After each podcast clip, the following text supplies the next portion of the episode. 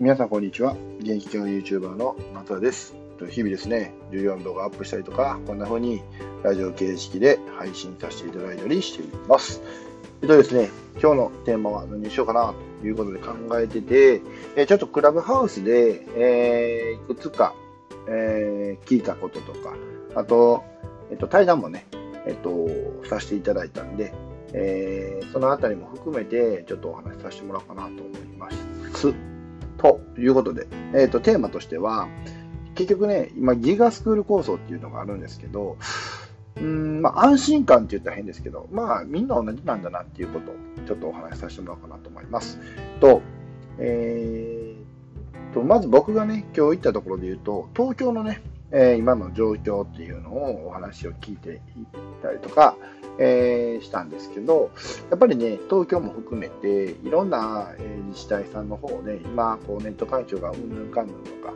えーと、今まだタブレットが届いていないとか、パソコン届いていないとか、っていうのがやっぱり、えー、いろんな地域であるんだなということを、まあ、再認識させていただきました。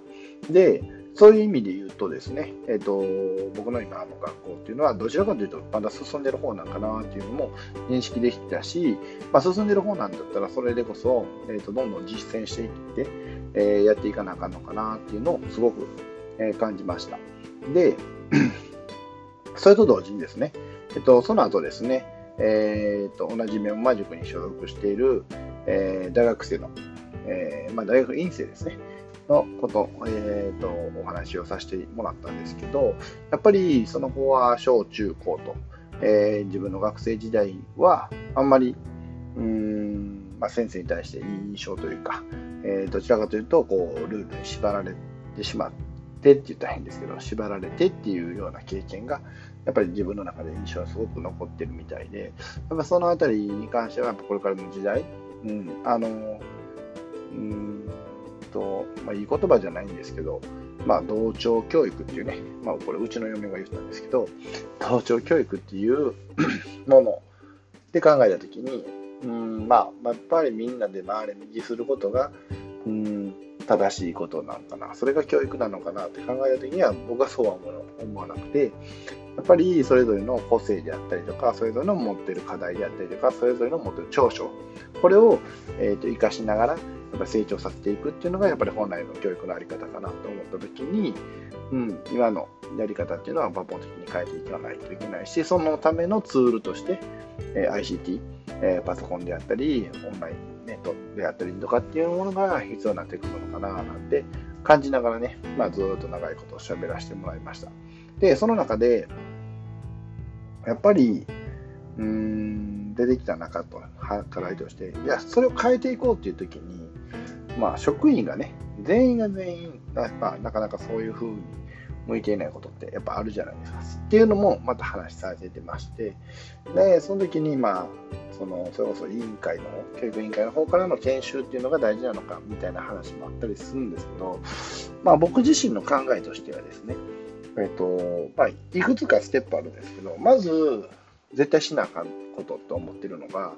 先生のマインドを変えていくことだと思ってて、これ、先生の悪い癖なんですけど、先生って教える立場だから、なんか何でも知っておかないといけないっていう、謎のね、プライドというか、謎のレッテルを自分の中で貼ってしまってる部分があって、今回のギガスクールコースでもよくあるのが、自分が使い方分かってるか分かってないか。だから自分が使い方分かってるからそやるけど、自分が使い方分かってなかったらそれはやらないみたいなね。そういうちょっと選択を取りがちな先生方っていうのがやっぱいてはっていてです。で、これ僕全くもってマインドの違いというか、えー、違う部分やと思ってて、要は自分の知ってることなんて世の中の何パーセントいや、0. 何パーセントいや、0.0何パーセントのレベルでしか分かってないよねと。だから世の中のことなんかほとんど知らないことなんだから、じゃあパソコンのことは知らなくてもいいんですよ。それを知ってる子がいれば、その子に教えてもらって、その子がまた他の子に教えたら、またその子ができるようになってっていう、その、えー、それぞれの持ってる知恵の、うん、何ですかね、相乗効果によって一つの集合、集合的な知力というか、集合値って言ったりするかもしれないですけど、そういうものが結びつくんじゃないかなと思ってるんで、この先生も一緒で、先生分からへんと、もう言っちゃうと。で、分からへん人と分からへんと言っちゃって、その中で、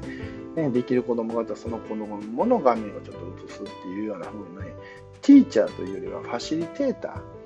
ーに近い形にしていく方が理想なのかななんて思ってます。なんで、まずはそこのマインドセットを変えていくことが、そこそギガスクールをこうもっと広げていく、そういう ICT 機器を使った授業。ね、やっぱり OECD でもダントツでベベなんですよ。あの、週にそういう機器を使っている、えー、実例で言っても、集計取っただけですけどね。うん。なんで、それをやっぱりもっともっと増やしていくっていうのが大事なのかな、なんて思いました。はい。ということで、えー、今日こんな感じで話をさせていただいたんですけど、